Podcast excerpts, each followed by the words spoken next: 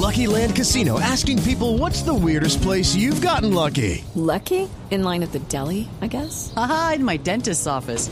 More than once, actually. Do I have to say? Yes, you do. In the car before my kids' PTA meeting. Really? Yes. Excuse me, what's the weirdest place you've gotten lucky? I never win and tell. Well, there you have it. You can get lucky anywhere playing at LuckyLandSlots.com. Play for free right now. Are you feeling lucky? No purchase necessary. Void where prohibited by law. 18 plus. Terms and conditions apply. See website for details. Noticias contra reloj en Blue Radio. La aerolínea Bianca anunció que para lo que queda del mes de septiembre y el mes de octubre hará un cambio en sus itinerarios de vuelo, reduciendo frecuencias nacionales desde su modelo actual a uno que permita plena operación de acuerdo a la real capacidad frente a la operación reglamento que adelantan sus pilotos.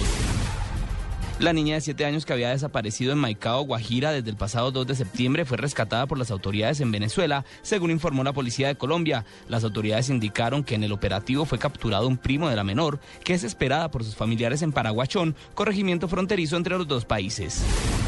Una fuga de gas natural se presentó en el sector de Zúñiga, en Envigado, cuando una de las máquinas que adelantaba las obras de Metro Plus rompió una tubería subterránea. La empresa dijo que un grupo de empleados de EPM trabajó en el lugar del daño con el propósito de restablecer el servicio que permaneció suspendido en algunos barrios. En este momento la emergencia ya quedó superada.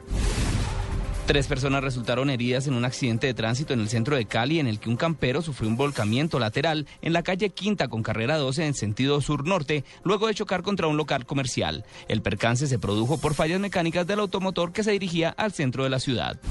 Y en noticias internacionales, el presidente francés François Hollande se mostró a favor de los suministros controlados de armas al ejército libre sirio, pero no a toda la oposición de ese país. Espere más información en nuestro siguiente Voces y Sonidos. Continúen con Blog Deportivo.